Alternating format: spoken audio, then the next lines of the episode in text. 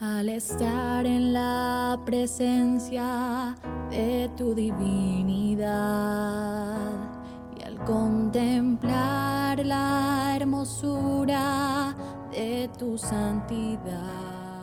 Estás escuchando cápsulas para comenzar tu día. Se alegra en tu majestad. Te adoro a ti. En 1912, John Harper tenía 39 años. Era pastor de una iglesia bautista en Londres.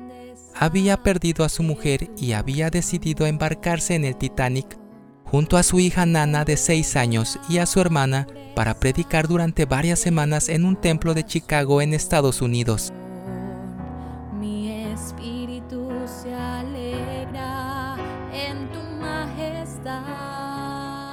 La noche del 14 de abril de 1912, el barco chocó contra un iceberg y se fue hundiendo en las frías aguas.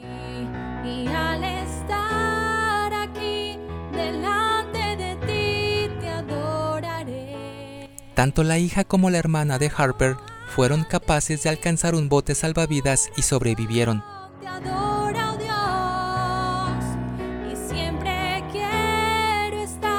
En esa noche trágica, de muerte y de terror, meciéndose a merced de las olas y agarrado a una tablilla entre los centenares de náufragos, se hallaba aún con vida John Harper, un joven que corría la misma suerte, milagrosamente se acercó a él. El siervo de Dios, aprovechando ese instante, le dijo, Amigo, ¿es usted salvo? No, respondió el joven, pues acepte por fe a Cristo como su Salvador. Se separaron.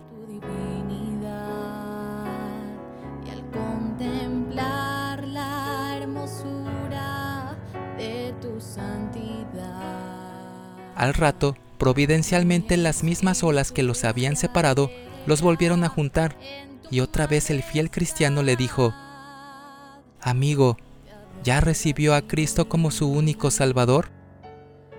Todavía no, contestó el joven, pues hágalo ahora.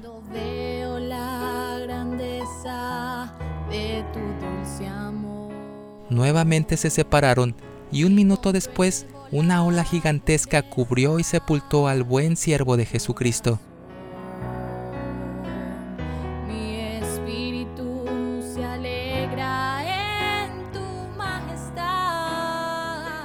Unos cuatro años más tarde, en un servicio religioso en Hamilton, un joven escocés, sobreviviente del gran naufragio, se paró a testificar y dijo, Yo soy el último convertido del reverendo John Harper.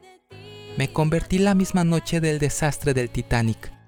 Y contó esa conmovedora pero maravillosa historia.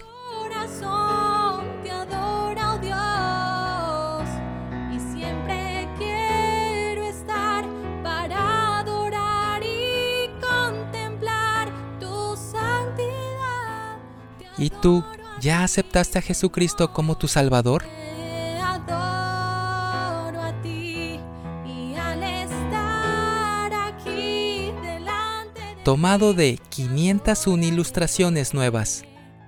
Soy Moisés Nava. Que tengas un excelente día.